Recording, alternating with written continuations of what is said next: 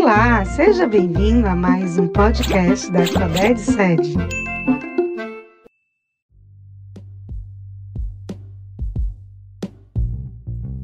Olá, que onda?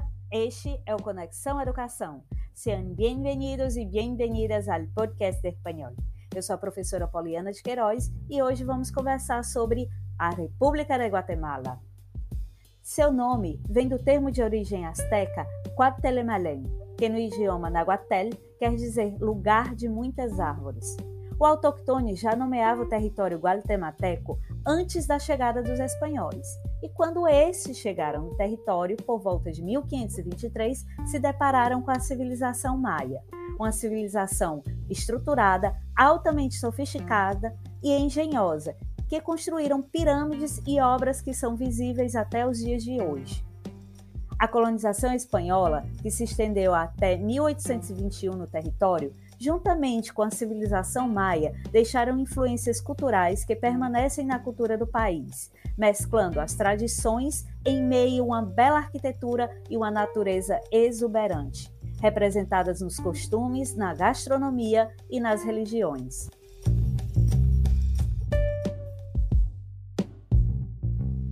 Na Guatemala há tantas árvores, mas tantas, que uma investigação da National Geographic com tecnologia laser descobriu cerca de 60 mil edifícios maias escondidos sob o gigantesco manto verde que é a selva de Petém, na fronteira norte com o México.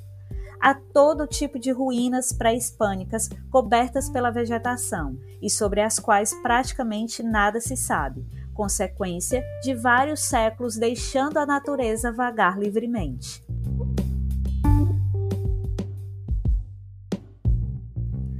Banhada pelo Oceano Pacífico e pelo Mar do Caribe, a Guatemala é conhecida como o país da eterna primavera por seu clima ameno durante todo o ano.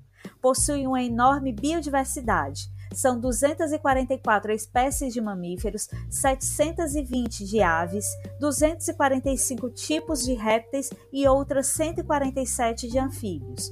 Cinco lagos e 37 vulcões, dos quais três ativos, desenham a topografia típica do Anel de Fogo do Pacífico.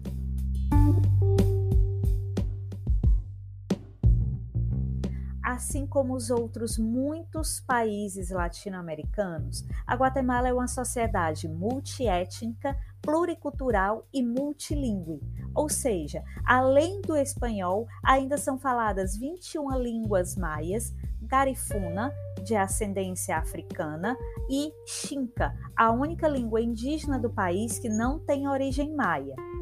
A Guatemala é o coração do mundo maia, viva, mágica, mística e ancestral. Sua história remonta a 4 mil anos, quando surgiu a civilização maia, cujo legado perdura até hoje com as tradições e cultura de seu povo. As primeiras cidades da cultura maia surgiram na região de Soconusco, atual Chiapas e cidade de Guatemala, por volta do ano de 2000 a.C Destacam-se as cidades como El Mirador e Tikal.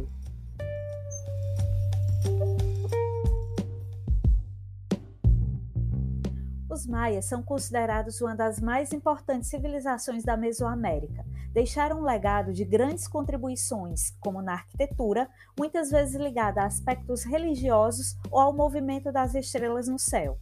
Na astronomia, se destacaram pela precisão de seus calendários solar e lunar, na matemática, tinha um desenvolvimento muito relevante, com o sistema vigesimal e o uso do zero, utilizado além de uma representação de ausência.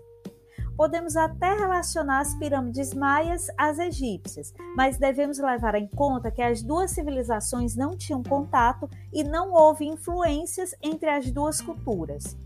Apesar de terem sido construídas mais ou menos no mesmo período, de 2500 a 2000 anos antes de Cristo, as pirâmides egípcias e maias tinham funções e características diferentes.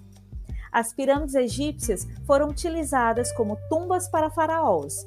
Já a notável arquitetura piramidal maia caracterizava-se pela superposição de plataformas, que servem de alicerce para os templos religiosos, conferindo-lhe a altura necessária para a comunicação com os cosmos e as divindades.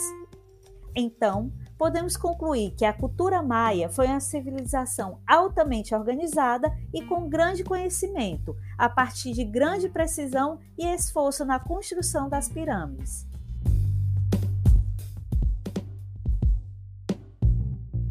Os guatemaltecos gostam das coisas simples da vida e admiram a beleza natural de seu país. São esforçados, cheios de esperança e com um brilhantismo que já lhes renderam dois prêmios Nobel. Em 1967, o escritor Miguel Ángel Asturias foi agraciado com o Prêmio Nobel de Literatura. Miguel é considerado um dos precursores do realismo mágico, corrente literária que inspirou a tantos escritores latinos, como Gabriel Garcia Marques, Julio Cortázar, Octavio Paz, José Saramago e muitos outros.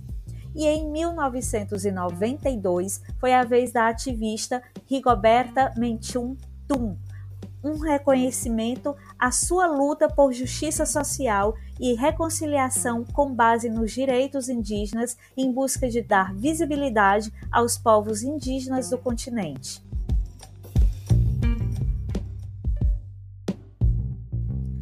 Oi, nos quedamos aqui. Espero que você tenha curtido bastante a nossa conversa. Não esqueça que no seu material você tem acesso a mais conteúdos, videoclipes, reportagens, questões de Enem vestibulares sobre este conteúdo. Bons estudos e bom aprendizado. Besitos virtuales. Nos vemos pronto. Hasta la vista.